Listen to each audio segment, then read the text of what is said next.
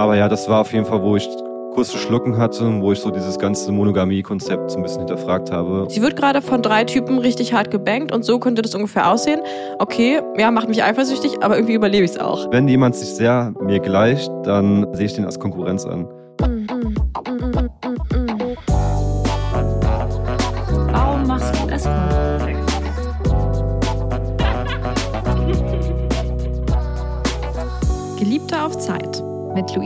Lenia. Hallo, ihr hedonistischen und abenteuerlustigen Menschen. Wie schön, dass ihr hier seid. Wir hatten nach einem langen und komplizierten Aufbau jetzt endlich die Möglichkeit, mit unserem tollen Gast zu sprechen. Schön, dass du da bist, Toni. Hallo, schön hier zu sein. Yes. Und sag mal, Toni, wir hatten ja vor zwei Wochen schon eine dir sehr bekannte Person und wir wollten dich mal fragen, wie hast du eigentlich reagiert, als sie, zumindest äh, ihrer Story nach, beim allerersten Date, beim ersten Sex gesagt hat, ich liebe dich? Werbung. Luisa, als ich in Nepal war, da hast du dir ja, glaube ich, auf Cheeks irgendeinen Porno angeschaut, den wir ja gestern so ein bisschen quasi nachgestellt haben, oder? Was war das ja. eigentlich? Ja, genau. Ich habe diesen Bodypainting-Porno angeschaut. Das gibt eben bei Cheeks so einen Porno, der hat mich total gehuckt. Da sind so viele Frauen, die sich gegenseitig anmalen. Und ich habe dich ja gestern angemalt, und zwar am ganzen Körper. Cool, aber wir hatten keinen Sex. Ach Mist, dieser Porno hat inkludiert, dass sie Sex haben. Ich dachte, es ging nur um Anmalen. nee, sie hatten dann auch Sex. So ziemlich wilden sogar. Ach, geil. Ja, ich schick dir mal den Link. Und dann war so überall Farbe rumgeschmattert und so. Ja, ich glaube, es war gar nicht so schmierig. Es war sehr sinnlich und so sehr so göttinnenmäßig. Ja. Hä, dann hat Tix ja genau das geschafft, was sie wollen, weil sie haben dich inspiriert, in deinem Leben irgendwas zu tun, weil du mich jetzt an angemalt ja, hast. Genau. Auch. Wobei ich dich auch so schon angemalt hätte. Aber ja, ja, wir haben auf jeden Fall auch alle. ganz viele andere Leute inspiriert, weil nämlich ganz viele Leute durchs Fenster reingeschaut haben, während ich dich angemalt habe. Nackt. Nackt. Ja, also Cheeks kann auf jeden Fall inspirieren. Also schaut euch das mal unbedingt an. Cheeks ist eine Sexual Wellness Plattform und steht für selbstbestimmte Sexualität, frei von Scham und Stigma. Und das Coole ist eben bei Cheeks, dass sie nicht nur solche Pornos haben, wie den die Luisa sich angeschaut hat, sondern eben auch ähm, neuerdings Workshops und auch Audio-Stories und eben ganz viel verschiedenen Content, der pornografisch ist und aber auch welchen, der educational ist. Ja, das ist Lenia immer ganz besonders wichtig. Education, Education, Yes. Education. also schaut euch das unbedingt an. Cheeks steht für faire Produktionsbedingungen. Bei Cheeks sind äh, alle DarstellerInnen fair bezahlt und es gibt eine Vielfalt an Sexualpraktiken, die so authentisch wie möglich dargestellt werden. Es gibt echte Orgasmen und ja, keine Reproduktion von Stereotypen. Also, guckt direkt in die Show Notes, denn als Geliebte auf Zeit Hörerin oder Hörer hast du die Möglichkeit mit dem Code Luisa Lenia, also L-U-I-S-A L-E-N-I-A, eigentlich eine Frechheit, dass ich unsere eigenen Namen noch buchstabieren muss. Ihr wisst ja hoffentlich, wie man die schreibt. Hast du die Möglichkeit, Cheeks im Jahresabo sieben Tage kostenlos zu testen? Während der Testphase fallen also keine Kosten an und das Abo kann während und nach der Testphase jederzeit gekündigt oder geändert werden. Alle Infos findest du in den Shownotes oder eben einfach über www.getcheeks.com. Also jetzt- Get Cheeks, Ja, G-E-T-C-H-E-X. Nein, EEX. Ja, habe ich doch gesagt. Hast du zweimal E Habe gesagt? ich gesagt. Krass, hat sie das wirklich? Und Naja. wie gesagt, regressiert euch da mit dem Code Luisa Lenia, dann bekommt ihr das Abo sieben Tage kostenlos. ja, viel Spaß dabei. Mm, Werbung Ende. naja, ähm, ich konnte es auf jeden Fall nachvollziehen. also, Natürlich lieben sie ich mich. meine, na klar. ähm, ja. Nee, sie hatte es ja auch davor auch kommuniziert. Also sie meinte auch, ja, dass ich, dass sie halt, wenn halt so eine starke Anspannung ist, sexuelle Erregung, dass das halt mal rausrutschen kann. Ähm, deswegen war ich da schon ein bisschen vorbereitet, aber ich habe mich drüber gefreut. Also ich fand es auf jeden Fall sehr schön. Ich war auch nicht eingeschüchtert davon. Ach, sie hat dich vorher schon vorgewarnt. So wie Luisa vorwarnt, könnte sein, dass ich squirte, sagt sie, könnte sein, dass ich ich liebe dich sage. Genau, ja. Genau, ja. Aber ich glaube, sie hat es sogar beim ersten, also wir hat bei der ersten Runde, wir hatten ja, wir haben ja mehrere Runden gehabt, so über 24 Stunden verteilt, so. Und bei der ersten Runde hat sie, glaube ich, schon mal sowas rausgemurmelt, so ähm, irgendwie so nicht liebe dich. Und aber ich habe es halt nicht wahrgenommen, so Geil. richtig. Zwanghaftes Und- Ich liebe dich sagen ist diagnostiziert, würde ich sagen. Genau. ja, es war ein Match, würde ich sagen. ja, Cool. nee, ich fand's ziemlich, fand's ziemlich süß. Ja, hab, Genau, also ihr könnt es euch jetzt vielleicht schon denken, aber Toni, das ist der Freund von Mona und Mona war schon vor zwei Wochen bei uns im Interview und hat uns erzählt von ihrer Beziehung äh, als, also monogamen Beziehung als Escort und was es das für Herausforderungen und äh, Vorteile gibt. Und äh, wir dachten uns, wir wollen doch jetzt mal mit der anderen Seite noch sprechen und ja, möchten Toni ganz viele Fragen stellen zu seinem persönlichen Liebesleben. Toni, was sind denn die Herausforderungen, ähm, mit einer Escort zusammen zu sein, monogam? Wie steht es da so um Eifersucht und ja, wie geht's dir da so damit? Ja, es gibt eigentlich relativ viel dazu zu sagen. Es gibt viele, verschiedene Aspekte, aber das Gute ist ja, dass ich ja quasi jetzt genau vor einem Jahr euren Podcast gefunden habe und mich dementsprechend auch ja mir anhören konnte, wie so ein Job so aussieht, was dabei gemacht wird und einfach eine sehr gute Vorstellung davon bekommen habe. Und ja, weil ich hatte ja auch erst so, also sehr lange so dieses stigmatisierte Bild so von, von Escort. Ich war zwar immer interessiert, so ich habe auch, ihr kennt bestimmt das Buch Fucking Berlin, auch den Film dazu.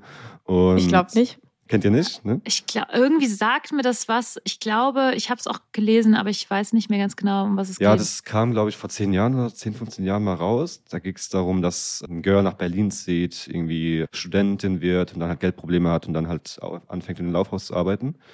Und es wurde auch, glaube ich, verfilmt. So, ja, ich glaube, ich habe den Film genau, gesehen. Genau, es wird dann verfilmt. Ja. Und genau, war schon immer so, ich fand es immer interessant, wenn so Leute halt im Prinzip so outside of the box leben und halt so quasi so, ja, in so stigmatisierten Jobs arbeiten. Auch generell einfach, ja, weil man halt von solchen Leuten viel lernen kann über das Leben und eine ganz andere Sicht quasi auf die Gesellschaft haben.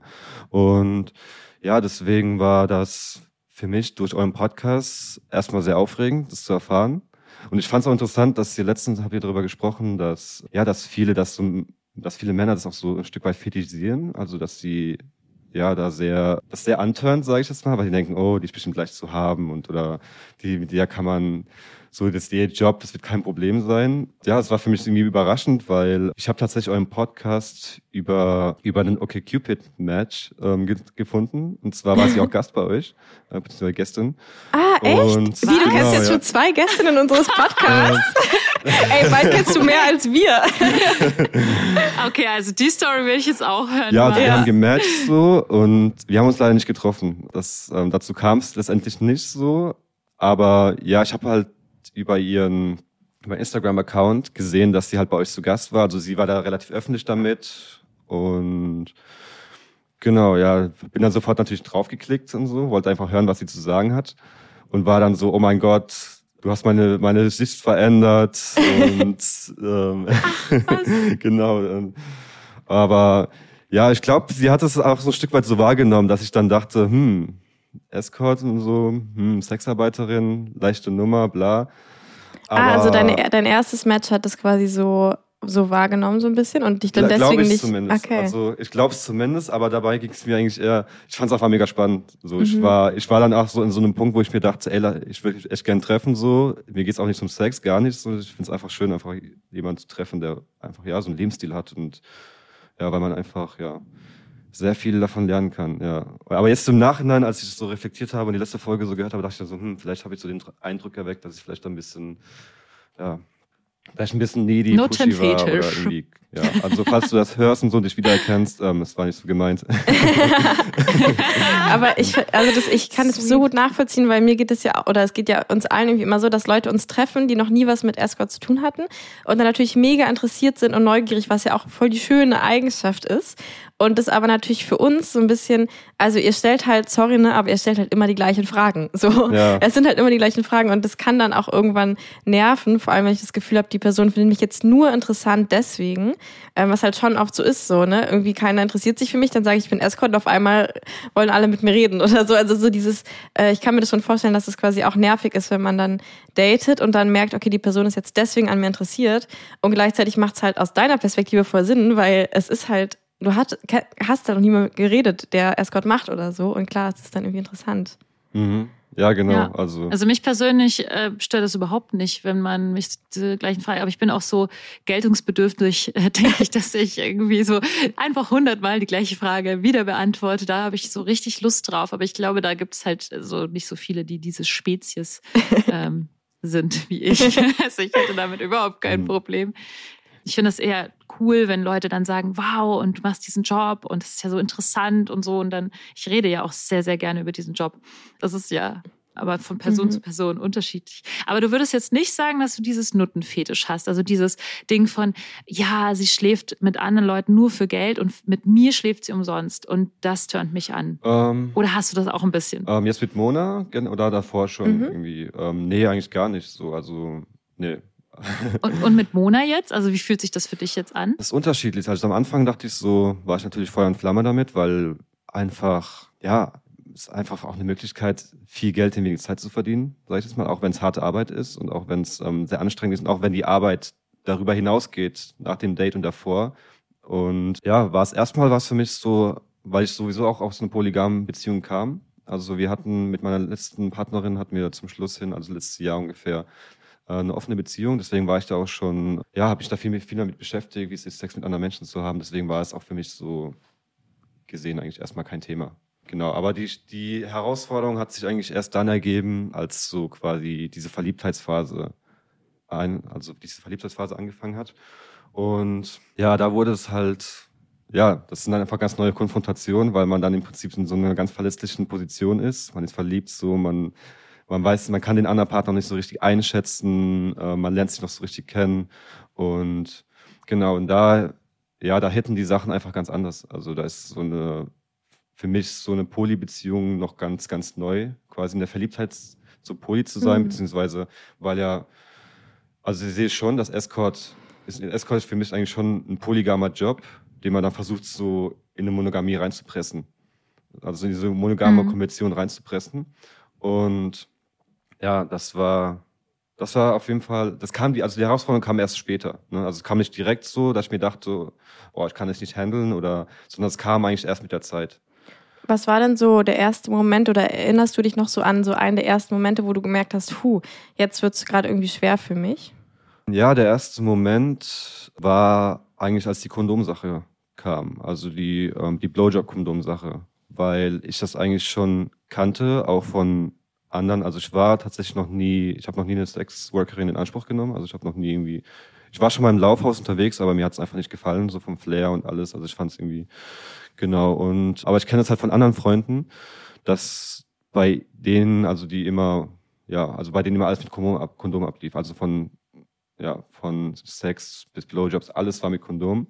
Und mich hat es überrascht, dass es quasi so in diesen High-End-Escort, sage ich jetzt mal, dass es da ja halt irgendwie auch gang und gäbe ist, dass das irgendwie weggelassen wird. Bei Blowjobs meinst du, oder? Genau, bei Blowjobs. Mhm. Also rein rechtlich mal, darf man genau. das nicht weglassen. Ich muss noch mal kurz sagen, also ja. rein rechtlich darf man das Kondom nicht weglassen mhm. beim Blowjob. Es gibt aber trotzdem in diesem High-End-Escort dass das mm, Frauen das tun. Genau, und ich ja. würde aber auch noch mal sagen, dass ich weiß nicht, ob Gang und Gäbe das richtige Wort ist. Also ich jetzt zum Beispiel mache das nicht, aber ich glaube auch, das, naja, können wir später noch mal drüber reden, ähm, aus so einer Sache, dass ich das irgendwie süß finde, wenn das so für meine privaten Beziehungen reserviert ist so und auch weil es halt einfach nicht legal ist. Und genau, ich will jetzt einfach, vielleicht sage ich das nochmal ganz kurz so als kleinen Disclaimer für Leute, die gerade zuhören, die vielleicht selbst Escort sind.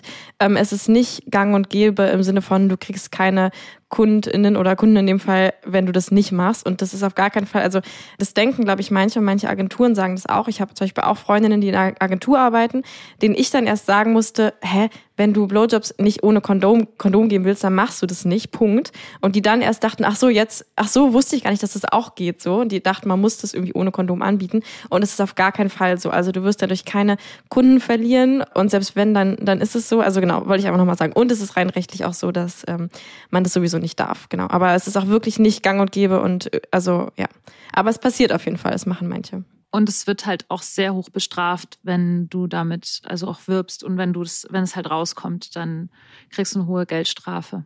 Also vor allem auch die Männer, die das ähm, in Anspruch nehmen, können da sehr hoch bestraft werden. Genau, ja. Ja, gang genau. falsche, falsche Begriff. nee, nee, alles gut. Aber, also aber es, ja, es wirkt ja also manchmal nicht, so. Es ist nicht ja. selten, sage ich mal so.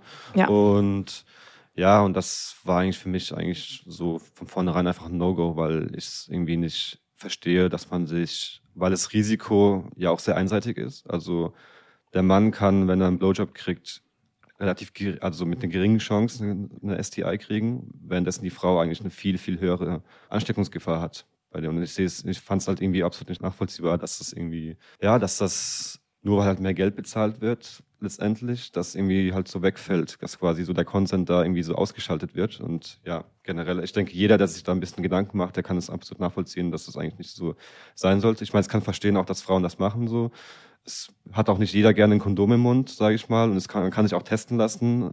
Aber ich kenne es zum Beispiel auch aus der Pornobranche. Also wir haben auch ähm, Bekannte aus der Pornobranche, aus der Mainstream-Pornobranche und bei denen ist es halt so, dass die halt wirklich alle zwei Wochen getestet werden. Die haben Datenbanken, wo man einsehen kann, ob derjenige getestet wurde und das ist einfach eine ganz andere Sicherheitsstufe und ja, und beim Escort ist das halt nicht, weil wer, wer weiß schon, ob der Klient sich testet oder nicht, ne? aber ja, also ich will das jetzt auch nicht stigmatisieren, also ich will das jetzt auch nicht schlecht reden, aber das genau, war so dein war für mich, Das war für mich persönlich mhm. auf jeden Fall erstmal, ja, eine Hard-to-Swallow-Pillow, mhm. so sage ich das mal. Und war das eher, weil du dir Sorgen um deine oder auch Monas Gesundheit gemacht hast oder wirklich dieses, dass du das erste Mal das Gefühl hattest, jetzt macht gerade deine Freundin irgendwas wirklich nur fürs Geld und quasi dieses, dieses Sexarbeit-Stigma, so, sie verkauft sich jetzt, so sie prostituiert sich jetzt so oder? Unterschiedlich. Also natürlich erstmal ist es Ansteckungsgefahr, natürlich kann ich mir dann, also sie kann ja mich auch anstecken davon. Mhm. Erstens davon. Und zweitens war es auch irgendwie, ja, jetzt so ganz ungefiltert gesagt, ja, diese Rich White Man können sich das jetzt einfach wegkaufen. So. Mhm. Das war so für mich so, mhm. das soll einfach nicht mhm. gehen. So, ich finde das einfach unfair, weil, ja. Und auch natürlich auch, um ähm, so ein bisschen, so auch ein bisschen Distanz zum Job zu bewahren.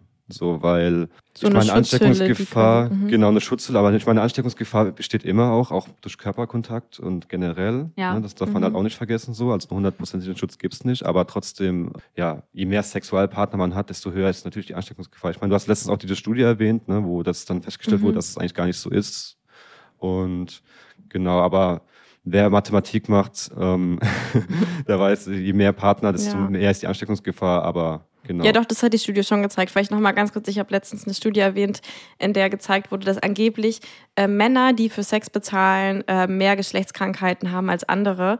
Und meiner Meinung nach der Fehler in der Studie war einfach, dass, dass das halt durchschnittlich Männer waren. Also man, man hat auch gesehen, wie viele Sexualkontakte die generell pro Jahr hatten. Und es waren halt doppelt so viele wie die von Männern, die nicht für Sex bezahlen. Wahrscheinlich auch einfach, weil die halt einen höheren Sexualtrieb haben oder so.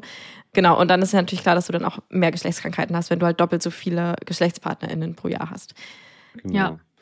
Ja, und das war so die erste Herausforderung, die quasi so zum ersten, ich würde sagen, mal Konflikt geführt hat weil, ja, ich meine, sie hatte Monate ja auch schon erzählt, dass es für sie so war, ich lasse mich da jetzt nicht reinreden, so ich mache das so, wie ich das will, ich lasse mich von meinem Partner da jetzt irgendwie nicht beeinflussen und weil ich auch irgendwie verstehen kann, so ich war auch war auch für mich, ich wollte, ich bin auch nicht so in diese Beziehung gegangen und dachte mir so, ich werde dich jetzt verändern. So, ich will jetzt, dass sie da aus dem Escort rausgeht oder ich will, dass sie damit aufhört oder ich will jetzt, dass sie sich irgendwie so verändert, dass es mir passt. Ähm, das ist mir auch ganz wichtig, auch wenn ich auch im weiteren Verlauf halt weitere Schwierigkeiten damit hatte, war es für mich immer so, so ein Reality-Check für mich zu sagen, ey, es wird jetzt erstmal nichts, nichts beschlossen, wir reden erstmal darüber. So, ne? Wobei das Kondom-Thema eigentlich für mich schon so eine Grenze war, wo ich mir dachte, ich weiß nicht, ob ich das handeln könnte, wenn das so weitergeht. So, das war so die erste große Schwierigkeit. Ja. Mhm. Genau. Und und wie seid ihr dann damit umgegangen? Also hat sie dann gesagt, ja, okay, dann mache ich es jetzt ab jetzt nur noch mit Kondom? Oder war das wirklich so ein paar Wochen, wo ihr dann diesen Konflikt hattet und ihn dann irgendwann dadurch gelöst habt, dass sie sich quasi darauf eingelassen hat, es nur noch mit ähm, zu machen? Oder? Ja, also wir haben schon öfters drüber gesprochen, davor schon, aber es war immer so ein bisschen ausweichend, habe ich das wahrgenommen, also von meiner Seite aus. Ne? Also jeder nimmt es anders wahr, aber für mich hat es immer so angefühlt, als wäre es so ein bisschen ausweichend, so das Thema. Und irgendwann habe ich halt dann das auch angesprochen. Und dann ging es auch relativ schnell so, dass wir eigentlich beide zu dem Punkt gekommen sind, weil eigentlich, also so mein, meine Erfahrung ist, dass eigentlich die meisten das gerne mit Kondom machen würden. So, also jetzt mal ganz allgemein gesagt, weil ich denke, jeder will sich schützen. Hatte Mona denn dann weniger Kunden? Ja, genau, das war halt so die Angst. Ne? Das war ja wirklich so die Angst, wenn ich jetzt, ja, wenn ich das jetzt weglasse, kriege ich jetzt weniger Kunden. Aber dann hat sie sich auch mit ähm, mit anderen Kolleginnen aus der Agentur auch besprochen, die es auch mit Kondom machen. Und die haben auch klar deutlich gesagt, dass ähm, man weniger Kunden kriegt. Leider. Aber andererseits ist auch die Frage, ob man halt die Kunden haben will, wollen, äh, haben will, die halt darauf bestehen. Also für die das quasi ein Ausschlussfaktor ist. Und ja, und dann ging das auch relativ schnell, weil, also dass sich dafür entschieden hat, weil hat dann irgendwie doch geklappt. Also es gab Mhm. dann auch erste Anfragen, wo es halt wirklich darum ging, ey, ich will das so sicher haben wie möglich. Ich, ich, ich also ich finde diese Sicherheit gut so. Ähm, ich will mir ja auch irgendwie nichts, nichts irgendwie, ich will auch keine STI bekommen. Und dann war es eigentlich für uns so ein Moment, wo wir dachten, okay, das geht eigentlich auch so. Also das, das klappt auch so. Aber ich würde schon sagen, unterm Schnitt sind es leider doch weniger Kunden als, als davor.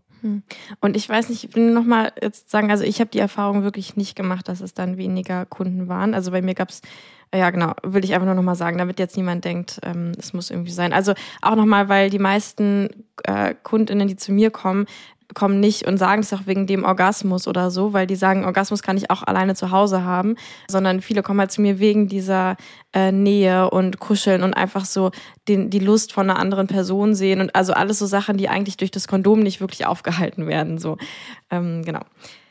Nur um das nochmal gesagt zu haben. Diese ganzen Sextipps, das hätte ich mal vor 20 Jahren wissen sollen. Also ich will dich jetzt nach einem Sextipp fragen. Und zwar, für Kondome benutzt du für einen Blowjob. Ähm, Was sind die leckersten Kondome?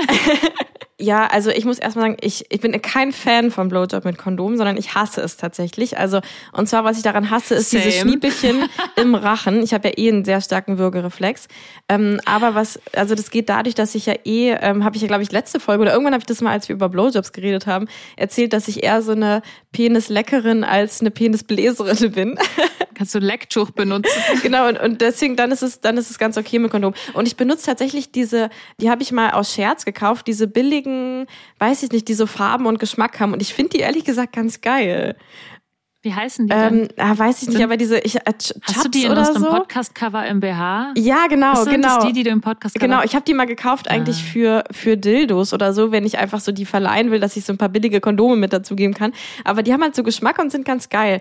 Und was ich so als Tipp so ein bisschen, was man halt probieren kann, ist, dass man, wenn man jetzt nicht Penetrationssex auch mit dem Kondom haben will, dass man das Kondom halt so ein bisschen ähm, straffer drüber zieht, also eben nicht so viel Luft in diesem Käppchen lässt, wo dann hinterher das Sperma zum Beispiel reinkommt, sondern das quasi so so ein bisschen aufdehnt und dann so drüber zieht, dass es möglichst straff ist und dann dieses Käppchen halt nicht so hinten im, im Mund so rumflattert. So. Weißt du, was ich meine? Das funktioniert auch. Was mal echt geil wäre, das wäre natürlich direkt eine Erfindung der Woche, aber ähm, nein, ich sag's, einfach, ich sag's einfach so, wäre, wenn einfach mal, äh, das, warum gibt's sowas nicht? Das wär, ist wirklich eine Erfindung der Woche. Wenn es halt Blowjob-Kondome gäbe, die halt nicht dieses, einfach nicht dieses Käppchen haben, die quasi direkt Ja, das ist ja anliegen. dafür da, dass das Sperma da reingeht. Und wenn du beim Blowjob halt kommst, du solltest das Sperma dann, dann hinflotschen. dann darf die Person halt nicht beim Blowjob kommen, sondern dann macht man es halt danach irgendwie so. Aber ich glaube, das ginge schon. Ich glaube, das wäre ziemlich cool. Naja, Ja.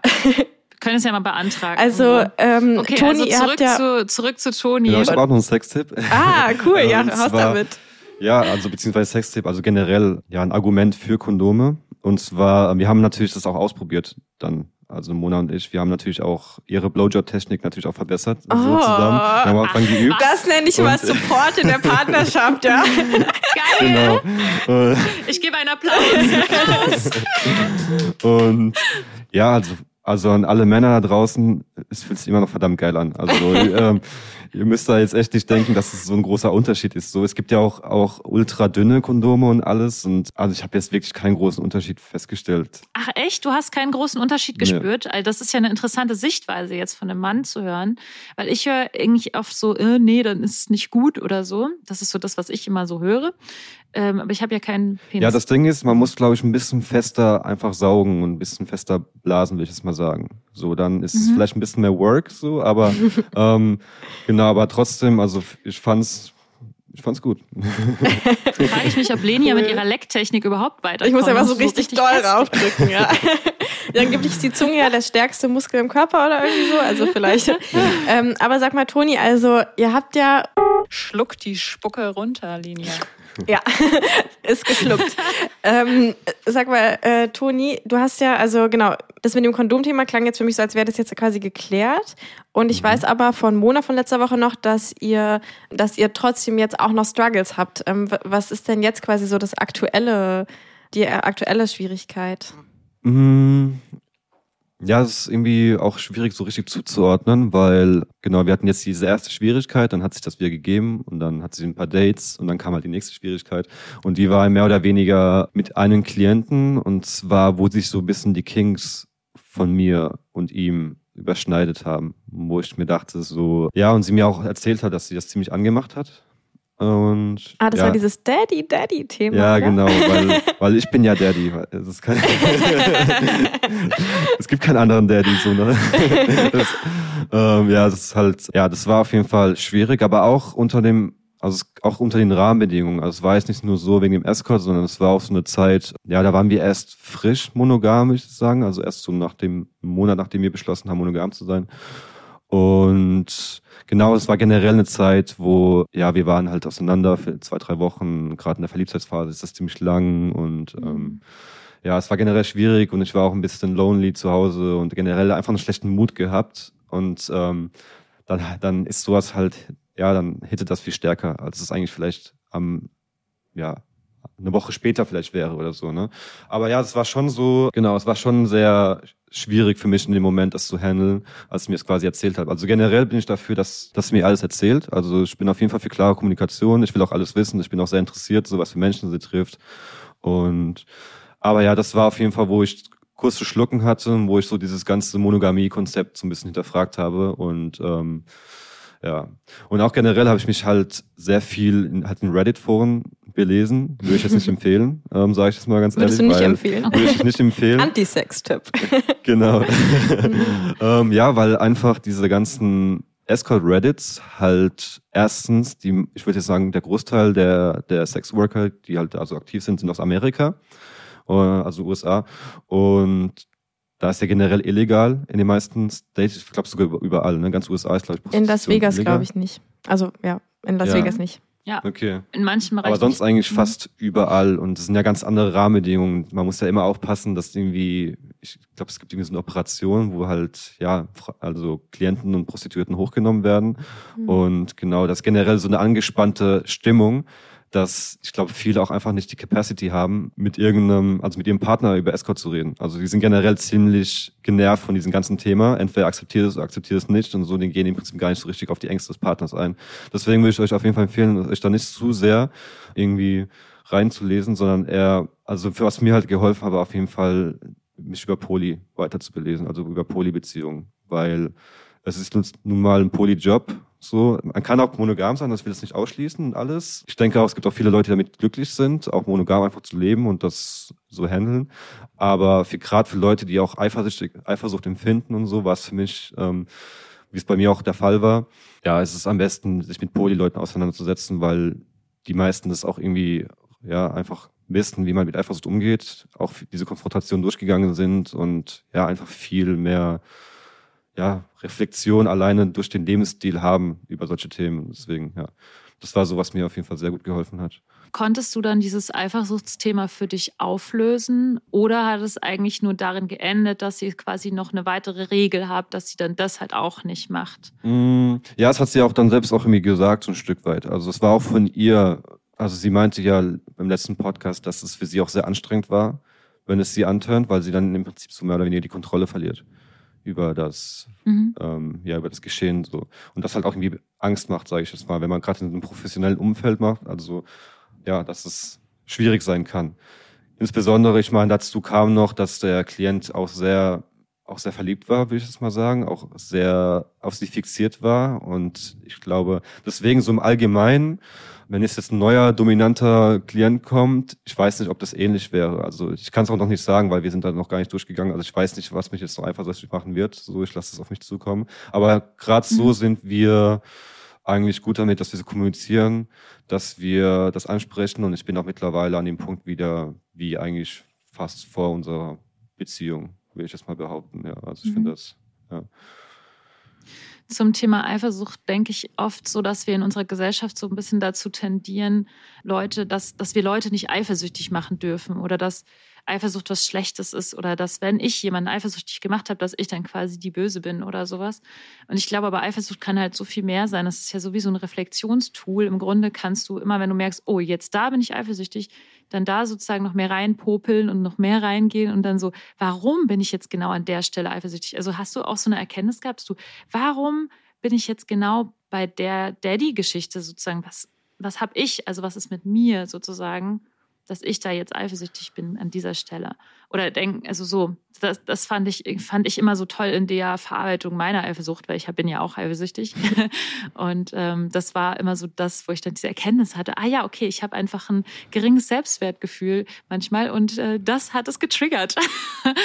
ja, ja, wird bei mir wahrscheinlich ähnlich sein. Also Selbstwertgefühl, ich meine, es, ich würde sagen, Selbstwertgefühl ist ja auch immer mal ein bisschen unterschiedlich. So, also es ändert sich ja von Woche zu Woche. Mal fühlt man sich super toll, ich bin die geilste oder der geilste. So und am nächsten Tag ist es dann wieder so, hm, so ich bin jetzt ein Hässlon, so mehr oder weniger. und ja, das ist halt sehr.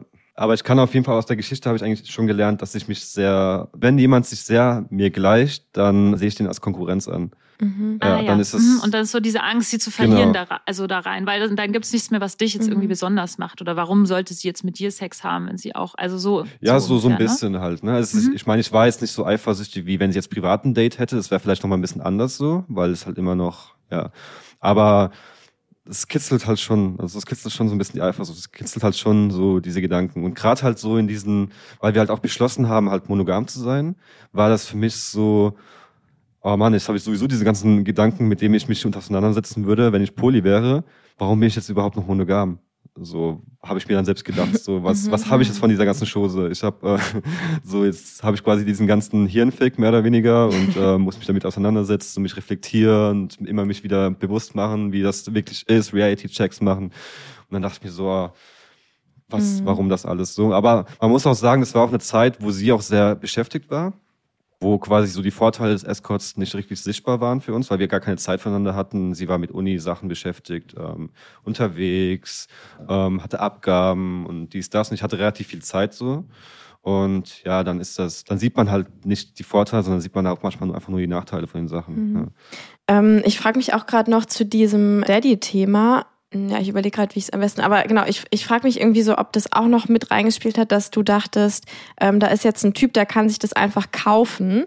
Also so, dass er quasi so eine Art Macht hat, die du vielleicht nicht hast. Also dass es quasi durch dieses Escort sogar noch schwieriger ist, als wenn es vielleicht privat passiert wäre, dass sie jetzt, sage ich mal, ähm, jemanden Daddy nennt, einfach so, äh, weil du quasi denkst, der, der kann sich das einfach kaufen und irgendwie für dich ist es vielleicht was eine limitierte Ressource, wie viel Zeit und so sie für dich hat und dann jemand kann einfach mit Geld das bekommen oder so und dann ist da so eine Machtlosigkeit. Und dann hat sie plötzlich Zeit. Ja, genau, ist, ja. Da, ist da auch sowas mit dabei? Also war gerade nur, weil ich erinnere mich, dass ich mal sowas ähnliches von Luisa gehört hatte, dass dein Ex-Partner da mal was, ein Thema mit hatte irgendwie. Eher weniger, tatsächlich. Mhm. Also, weil sie jetzt auch nicht so viele Dates hat, würde ich jetzt mal sagen. Also es ist nicht so, dass sie jede Woche drei, vier Dates hat oder so, sondern das ist vielleicht im Monat zwei, drei, Maximum vier. Und eher weniger. Das ganz mhm. im Gegenteil. Also ich finde es eigentlich eher schön, dass ich das nicht bezahlen muss. So, also, so ich sehe mich da auf jeden Fall klar im Vorteil. Also ist ja. es nicht so. Ja, also nee, das eigentlich eher weniger. Es ist, manchmal denke ich mir halt schon so, ja, sie können halt Geld dafür zahlen und haben so das Erlebnis. Ja, ich muss dafür ein paar mhm. Monate sparen, so, ähm, beziehungsweise wenn ich mir das mal gönnen würde, so manche tun das halt gerade eben mal kurz buchen.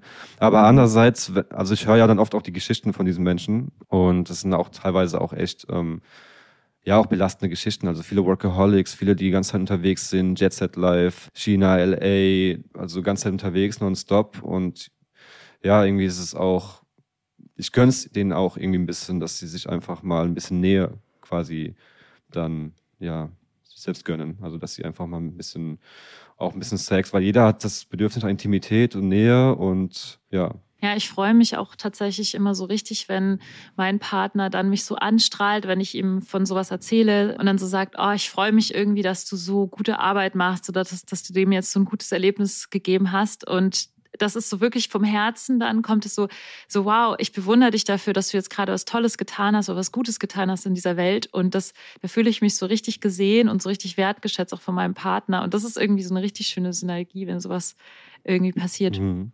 Mhm. Ich habe noch eine Herausforderung, die mir eingefallen ist, die du vielleicht auch fühlst oder hast. Und zwar, wenn Mona von einem relativ anstrengenden Date zurückkommt, was ich, was zum Beispiel relativ lange gedauert hat, und sie kommt dann direkt zu dir danach und ist dann erstmal Detsch ähm, also habt ihr überhaupt diese Situation und hast du dann dieses, dass du sie dann so ein bisschen auffangen musst und wie gehst du damit um? Ist das für dich fein oder ist das für dich auch irgendwie was, wo du merkst, ähm, dass das ist schon ganz schön hart auch manchmal oder anstrengend? Ähm, dazu gab es eigentlich nur eine Situation bisher, also dass sie wirklich von einem achtstündigen Date kam. Sonst war ich eigentlich immer weg. Also wir haben ja, wir führen ja eine Fernbeziehung und ich war dann eigentlich immer in einer anderen Stadt. Also ich war ja nicht bei ihr. Deswegen war es auch nicht so, dass ich quasi das direkt so mitbekommen habe, wie sie halt wirklich, wie ihr Mut halt ist. Ähm, es war nur ein einziges Mal und wo ich auch wirklich auch gewart, zu Hause gewartet habe, mehr oder weniger. Ja, und wo sie auf ein Date gegangen ist, acht Stunden, ich habe zu Hause gewartet. Und da war es eigentlich so, es war schon so ein bisschen bedrückend, ein Stück weit, so. Also, diese Ängste poppen dann schon auf, aber sie waren jetzt nicht so präsent, dass ich jetzt darüber reden wollte oder so. Also, es war jetzt nicht so, dass ich das jetzt irgendwie zum Ausdruck bringen müsste oder dass ich jetzt Redebedarf habe oder dass ich jetzt irgendwie Komfort brauche oder so, sondern es war, ja, und da habe ich auch gemerkt, dass sie das halt auch, dass einfach ein harter Job ist. Also, Also deine, du hattest Ängste präsent, dass sie jetzt gerade nicht mehr so Energie für dich hat oder so, oder was waren deine Ängste? Ja, natürlich so leichte Eifersucht, würde ich sagen, Mhm. aber ganz leicht, also nicht so wie zum Beispiel bei diesem Daddy-Ding. Es war halt einfach so, es war eine Übung für mich, sage ich es mal, dass wirklich meine Gedanken auch mich nicht in so eine, weil man hat ja diese intrusive thoughts, würde ich das mal sagen, wo Mhm. wirklich dann, seht jetzt jemand anderen, sie wird jetzt gerade von dem gebankt und da und hier und die macht Mhm. jetzt gerade die Sachen und so. Dann hat natürlich hat man so diese Gedanken so, aber nur weil diese Gedanken da sind, sind ja nicht real, sag ich mal. Ich meine, es ist schon real, sie wird von jemand anderem gebankt, aber es heißt ja, das heißt ja, das ist ja keine. Aber- jemand anderen gebankt. genau, aber es ist, es ist so, Der will jetzt ficken. genau, genau. Und ähm, ja, es war eigentlich für mich Mhm. nicht so ein großes Thema letztendlich. Also Okay. Das ist Ja. übrigens auch, äh, kann ich mal gerade aus meiner, ähm, mein Partner ist ja auch so äh, Paarberater und der hat mir letztens auch gesagt, dass es so eine Übung ist, sich im Kopfkino ganz genau vorzustellen, was man sich da gerade vorstellt und das wirklich zuzulassen und dann abzuchecken, wie geht, also wie ginge es mir eigentlich damit? Und die Erfahrung ist irgendwie, äh, habe ich jetzt so gehört, dass meistens man dann denkt, also das ist jetzt irgendwie schon kacke, aber ich würde es schon irgendwie überleben und oft diese Angst vor dem Kopfkino viel schlimmer ist, als wenn man denkt, das würde jetzt gerade wirklich passieren. Also, dass man dann genau dieses ganze, oh, was passiert gerade, viel schlimmer ist, als wenn man sich vorstellt, okay, sie wird gerade von drei Typen richtig hart gebankt und so könnte das ungefähr aussehen. Okay, ja, macht mich eifersüchtig, aber irgendwie überlebe ich es auch. So. Ich habe gerade noch so eine Mhm, random Frage, ja. kann ich noch schnell stellen? Das ist also, die fällt mir gerade ein. Ich hatte auch mal so eine Affäre mit jemandem, während ich schon Escort war und da kam mal dieses Thema auf, äh, sich nach dem Escort-Date zu duschen und ich hatte es glaube ich tatsächlich einmal irgendwie nicht gemacht und dann war er so richtig angeekelt. Der war eh so ein bisschen angeekelt. Das war auch was, was für mich total schwer war, so dass er von mir angeekelt war dann, äh, weil das halt Uh, glaube ich so ein Stigma-Ding No-go. war, genau. Ähm, aber und dann, also habe ich mich gefragt, ob du das auch kennst, so dieses, willst du, dass, sie- dass sie auf jeden Fall nach einem Date zum Beispiel, oder wenn sie dann quasi ungeduscht, aber jetzt nicht stinkt oder so, sondern eben einfach, dass du noch so im Kopf hättest, sie hat jetzt gerade noch Partikel von diesem anderen Menschen an sich. Wie würde es dir damit gehen? Boah, ich glaube, ich wäre schon ein bisschen angeekelt. also es ist jetzt nicht, nicht von, von ihr natürlich so, Mhm. aber einfach so, weil ich generell, also ich habe mich natürlich auch schon Gedanken gemacht, wie es wäre für mich, Escort zu machen. So, ich habe ja eu, euer Podcast verfolgt mit den zwei, mit den zwei, ähm, Mhm. nennt man das? Escort-Männern oder so? Escort-Männern, Ja. genau. Und da dachte ich schon so, hm, könnte ich das, könnte ich das nicht? So, hm. Und für mich war eigentlich schon immer, ich brauche, also ich brauche schon eine sehr, also ich brauche schon eine, eine richtige Anziehung, damit ich mit jemandem Sex haben kann. Also ich bin sehr schnell von Menschen abgeturnt, wenn das nicht so passt. Also ich könnte da nie, ich finde das extrem beeindruckend, so dass das, das, das, ja, dass Escort das einfach oftmals machen können und auch irgendwie Freude daran finden können, weil für mich ist das irgendwie unvorstellbar. Mhm. So, und deswegen, ich glaube, da glaube ich so, ja, schon so ein leichtes Ekelgefühl, wenn sie nicht geduscht Mhm. wäre, aber wenn sie geduscht ist, so ist es für mich eigentlich gar kein Thema. Also es ist auch irgendwie so, Ja. und das macht's ja sowieso. Also ich, sie hatte ja einmal ein Date, ähm, ein Doppeldate mit noch einem anderen Escort-Girl und das klang für mich so, als hätten die die ganze Zeit nur geduscht. Also es war wirklich so, also irgendwie dann mit ihr Verkehr, dann nochmal duschen, dann da Verkehr, nochmal duschen und dann duschen nochmal alle zusammen und dann hier nochmal duschen. Da dachte habt ihr überhaupt du jetzt gemacht? Duschen Vier Stunden? Habt ihr, alle, ja, habt ihr nur geduscht oder so? also schon, Ja. ja, und aber ich glaube, wir sind auch sehr ähnlich so von unseren Duschpräferenzen. Aber wir sind beide einfach gerne, auch nach dem Sex, wir duschen einfach, einfach ganze Sperma, ganze, Ja. ganze Pussy Juice, alles mal abwaschen Ja. und Ich liebe es Genau. gerade, wie ernst du meine Duschfrage nimmst. Aber ja, ich, also ich kann mir das voll Aber vorstellen, dass sich das so ein bisschen so anfühlt. Lenia- Mhm. Lenia, ich wollte gerade fragen, weil ich habe gerade drüber nachgedacht. Ich weiß einfach bei meinen zwei Partnern nicht, ob die wollen, dass ich dusche. Ich ich mach's schon Ja. meistens. Ich sollte sie mal fragen, Ja. weil ähm, ich, ich müsste sie unbedingt mal fragen. Ja. Lenia, weiß, wie ist es bei deinen Partnern, also duschen und so? Ich, ich finde es halt so geil, wie wir uns über Duschen reden. Aber es ist halt voll das Wichtige. Also ich glaube schon, dass da voll was Wichtiges hintersteckt, nämlich dieses, dass es, wenn ich jetzt nicht dusche, dass sich es vielleicht so anfühlt, als würde mein Partner gerade auch irgendwie Sex mit diesem anderen Mann oder also mit diesem anderen Menschen haben, weil der irgendwie durch dadurch, dass er mich berührt hat, irgendwie noch so mit drin ist, so glaube ich. Oder so Zähneputzen zum Beispiel. Ja, genau, Also ich also den dass ja das- auch geküsst. Ja, genau. Also ich kann mir schon vorstellen, dass sich das halt so anfühlt wie, ich habe jetzt auch Sex mit, mit den Rückständen von diesem anderen Menschen quasi und das will ich ja gar nicht, weil ich kenne den ja gar nicht. Also ich kann mir das irgendwie gut vorstellen, dass, dass einen das so anekelt, weil das ist wie so eine eigene Grenzüberschreitung. So wie ich, ich will diesem anderen Menschen gar nicht so nah sein oder seinen Körpergeruch riechen oder sowas, wenn man das nicht Ich so will. überlege gerade, wie das wäre, wenn mein Partner Sex mit einer anderen Frau gehabt hätte und dann nicht Ja. duschen würde und mich dann treffen würde. Ich glaube, Also ich glaube, wenn ich die Hm, Frau nicht nicht. kenne Also ich- und nicht geil finde, würde ich es, glaube Nee, ich, ich glaub, auch mir nicht wär's gut egal. Ja, okay. echt. Ich glaube, mir wäre es egal. Außer ich bin eifersüchtig auf die Frau, aber Ja. ich glaube, mir wäre es eigentlich egal. Ja. Also so im Swingerclub oder so, da geht man ja. Genau, aber da bist du halt involviert. Das ist, glaube ich, der Unterschied. Weißt du, dann Ja. du gibst quasi deinen Konsens, dass du dieser anderen Frau auch in dem Moment irgendwie so nah sein willst, dass du sie zum Beispiel riechen willst oder so. Also ich kann mir das irgendwie schon vorstellen. Aber Was sagt eigentlich deine Familie, beziehungsweise was sagen deine Freunde dazu, dass du mit einer Nutte zusammen bist? ähm, meine Familie weiß es tatsächlich noch nicht, aber nicht, weil ich es denen nicht zutraue. Also ich habe eine sehr supportive Familie, also ich erzähle ihnen eigentlich auch alles. Aber es war halt immer so, wir beide wussten halt nicht, also Mona und ich wussten nicht, wie weit wir jetzt das ansprechen oder warum wir ansprechen müssen, weil es auch nicht so ein großer Part unseres Lebens ist. Soll ich das mal sagen? Also es ist ja kein Vollzeitjob, sondern sie hat ja noch andere Jobs und ihr, ihr, ihr Studium und bla. Und deswegen waren wir so, ähm, ja, es hat sich einfach noch nicht so richtig ergeben. Also ich weiß, dass wenn ich das meinen Eltern erzählen würde, dass die cool damit wären, also dass die ähm, mich supporten und dass die mich ähm, eigentlich vertrauen, meine Entscheidung vertrauen. Die würden wahrscheinlich kurz ähm, verdutzt gucken und dann so, ja, okay, hm, na gut. so, genau, also bei denen wird es auf jeden Fall kein Problem sein. Wir werden es auch irgendwann mal erzählen. Also ich weiß nicht wann, wenn es einfach mal ergibt, das Thema, werden wir es einfach mal erzählen, denke ich mal. Und bei meinen Freunden konnte ich noch nicht so richtig das, also ja, noch nicht so richtig rausfinden, was die jetzt genau darüber denken. Also alle finden es natürlich cool, dass ich einen Escort, das ist so eine Sexbomb und wow und so. Ist ja auch. Also. immer die. Und das auch, glaube ich, ein Ah, Stück okay. weit auch so ein bisschen fetischisieren, so ein Mhm. Stück weit. Also das Mhm. kann ich irgendwie nachvollziehen, aber, aber es ist nicht so, dass ich, dass jemand sagt, i, du bist mit der Escort zusammen oder i, die bangt das, wie machst du das, wenn die von anderen gebankt wird, sondern es ist eigentlich eher so, ah, der Toni, der, der ist wieder Der mit, ist ein seinen, mit, seinen, mit seinen Sachen da, die sind sowieso schon gewohnt, dass ich irgendwie, Mhm. ja, meine Interessen ein bisschen anders sind oder mein Lebensstil ein bisschen anders ist. Genau. Aber ich, man muss auch dazu Aber das sagen. verletzt dich auch nicht, dass sie deine Freundin fetischisieren? Das verletzt dich auch nicht, dass du dein, dass sie deine Freundin äh, fetischisieren? Ja, ist nicht so eindeutig. Es ist für mich nicht so klar, ob die es fetisieren oder nicht, aber die sagen halt schon mal gerne, oh, die ist schon eine geile und oh, die, die hat Boah. bestimmt drauf und so. Und, Boah, jetzt und- würde ich ja sehr gerne Hm. Mona fragen, was sie davon hält. Ja, das würde ich auch super gerne mal wissen. Weil, Ja, aber es ist eher so, ich also ich, ich, glaube, ich fände es geil. Ich muss gerade drüber nachdenken, was ich sagen würde, wenn die Freunde von meinem Partner sagen würden, oh, die ist so, wobei das absolut nicht der Fall ist, weil die beide keine solchen, also so eine Art von Freunde haben, die sowas sagen würden.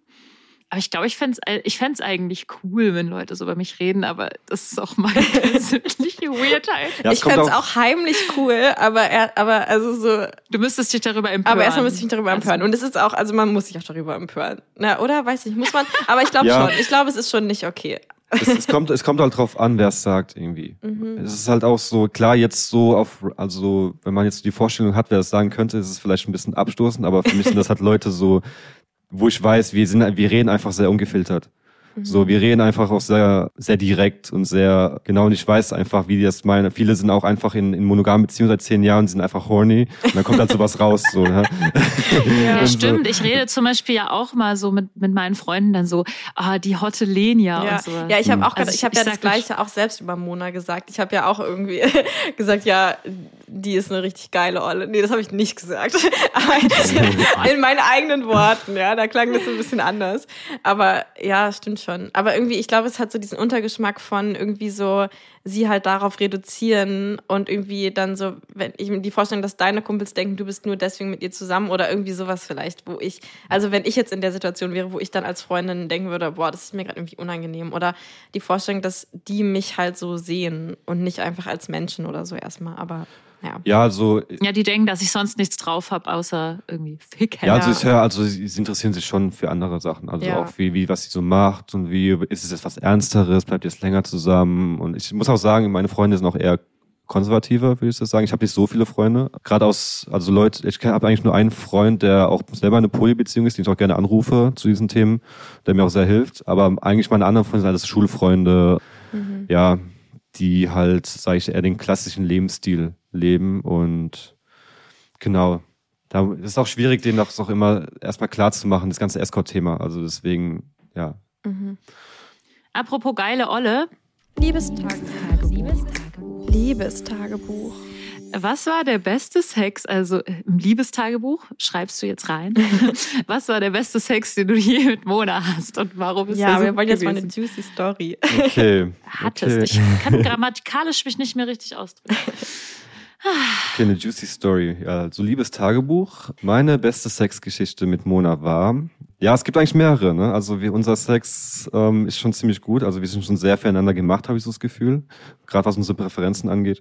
Und ja, also was mir so direkt in den Kopf schießt, war, also ich habe zwei Stories, würde ich mal sagen, war als, da waren wir bei ihr und wir hatten halt davor schon drüber gesprochen, dass sie es mag, so ein bisschen so ein bisschen als Beute gesehen zu werden und einfach überwältigt zu werden. So, so leicht Rayplay, würde ich sagen. Also ja, eigentlich schon Rayplay, kann man sagen, aber halt natürlich mit Consent. Ne? Und ja, für mich ist es auch relativ neu. Also ich, ich habe so diese Tendenzen schon immer gehabt, so, aber ich habe das noch nie so richtig ausgelebt. Also ich hatte sehr lange ja Probleme damit. So, es war für mich sehr schwer irgendwie vereinbar, weil für mich immer so, ja, Sex war für mich immer sehr, sehr lange etwas, was sich der Mann von der Frau nimmt. Tatsächlich so. Ne? Also das ist Dann hast du dich schuldig genau, dass gefühlt. ich mich schuldig gefühlt habe und dann bin ich noch in die, mehr oder weniger in die Feminismusbubble ähm, durch meine Ex-Freundin reingekommen und da war es für mich überhaupt nicht vereinbar.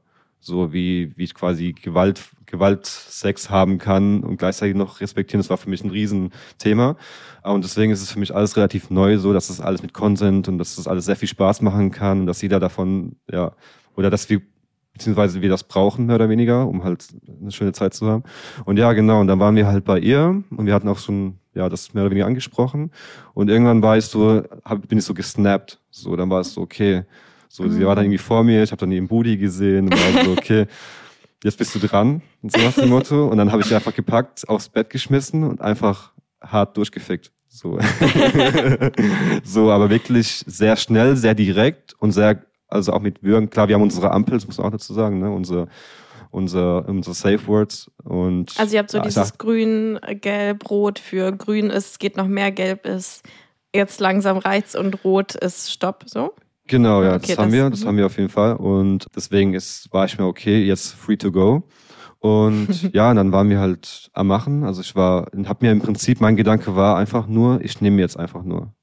So, Mhm. ich nehme jetzt genau das, was ich brauche, wie ich es brauche und habe sie genauso gefickt, wie ich das quasi für mich am besten anfühlt. Und also wirklich zu, ich würde sagen zu 99 Prozent.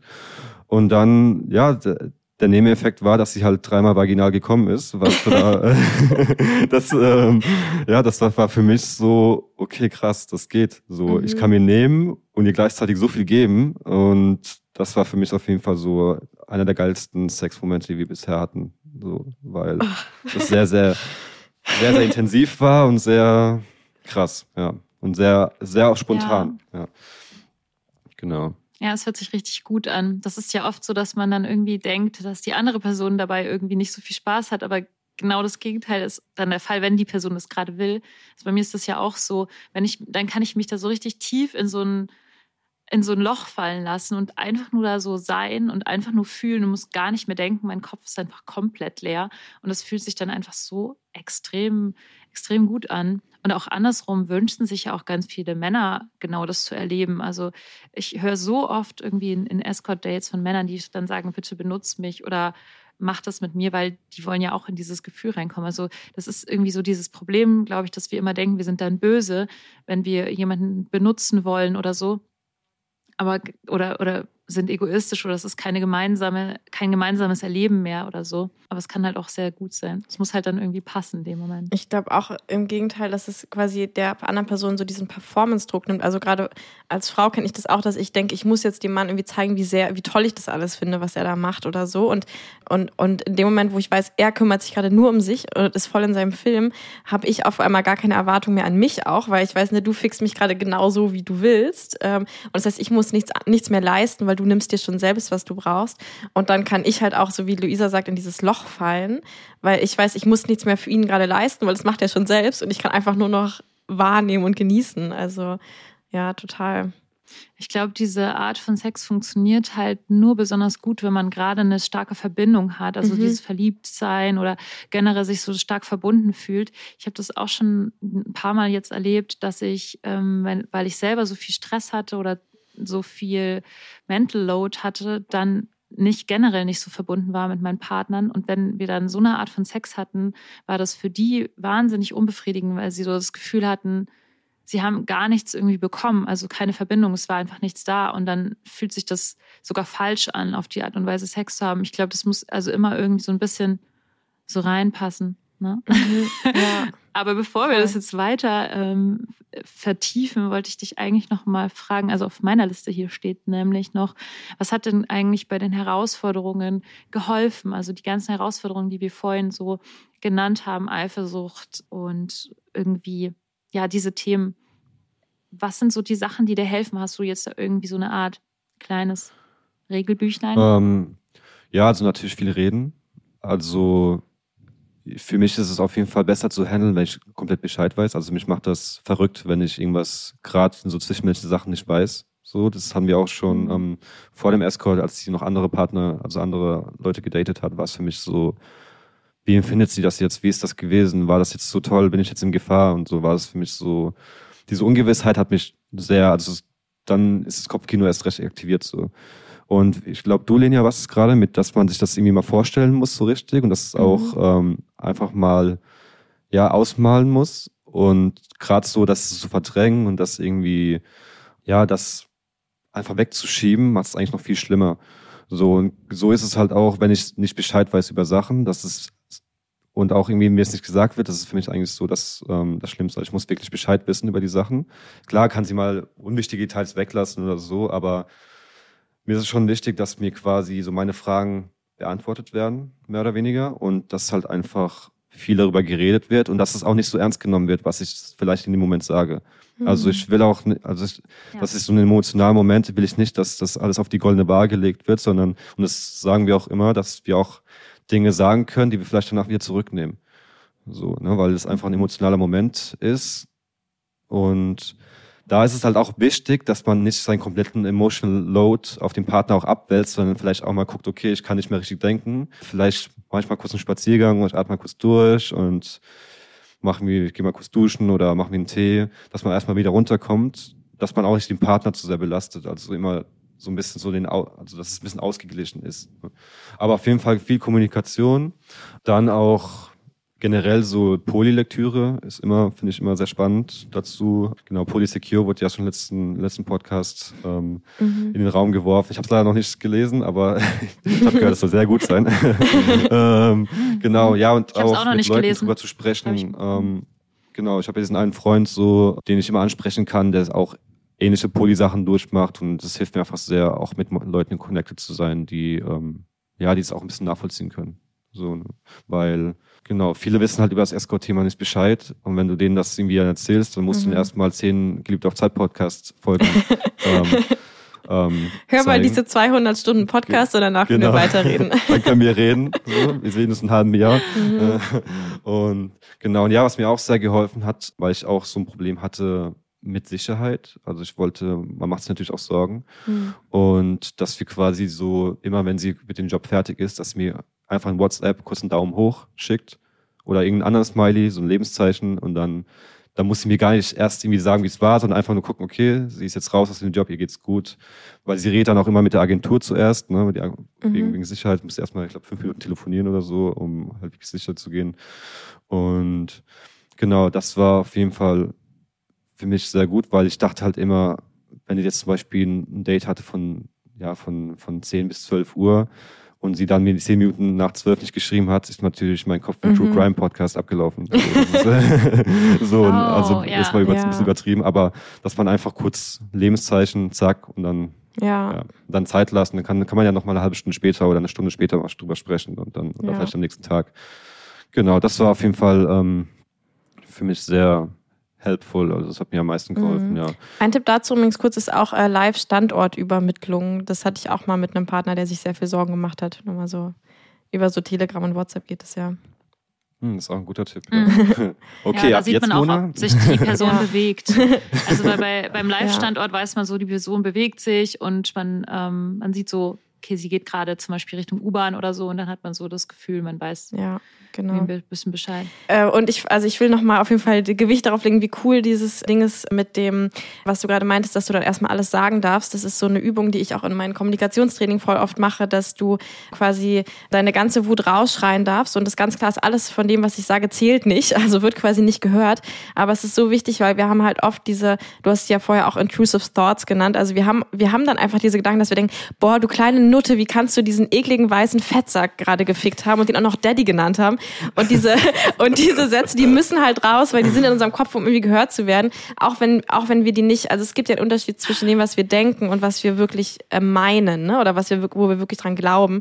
Und es ist auf jeden Fall so eine gute Strategie, diese Sachen zu, also quasi abzumachen. Für zehn Minuten darf ich jetzt diese Sachen alle sagen und ich meine die alle nicht. Das heißt, steckt mir am besten die Augen, äh, die, nee, nicht die Augen in die Ohren, sondern die Finger in die Ohren.